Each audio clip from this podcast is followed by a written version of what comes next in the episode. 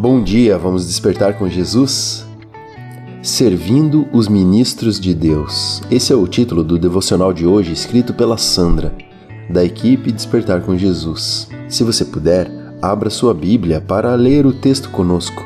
Se você não tiver uma Bíblia, você pode acompanhar aqui no texto na tela ou na descrição desse episódio. No final da descrição também tem todos os links para os nossos canais.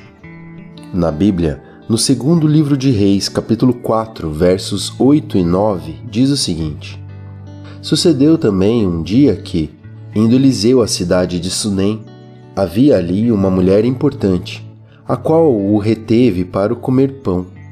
E sucedeu que todas as vezes que passava por ali, entrava para comer pão. E ela disse ao seu marido: Eis que tenho observado que este que sempre passa por nós é um santo homem de Deus. Eu te convido a ler a passagem completa, os versículos seguintes, 10, 11 e 12, e você vai entender um pouco mais dessa história. Essa mulher propõe ao marido que construam um quartinho para o profeta, que sempre que ele passasse ali ele pudesse ter um abrigo, um lugar para dormir. Esta passagem retrata um lindo testemunho, o desta mulher, a sunamita. Podemos imaginar que ela era muito rica e que tinha um prestígio na sociedade, pois o texto diz que ela era muito importante.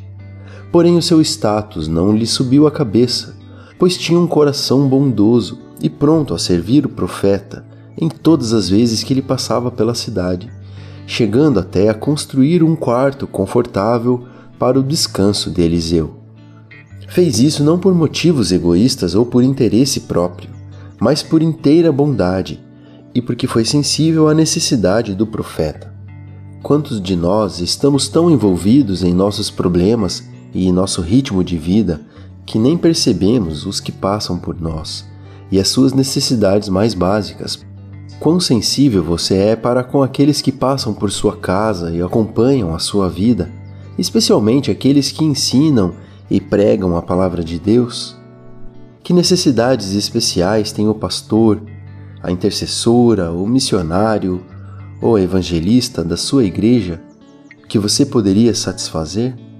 Pense e procure maneiras de servi-los e ajudá-los nesta caminhada pois verdadeiros homens e mulheres de Deus estão cada dia mais escassos em nosso meio.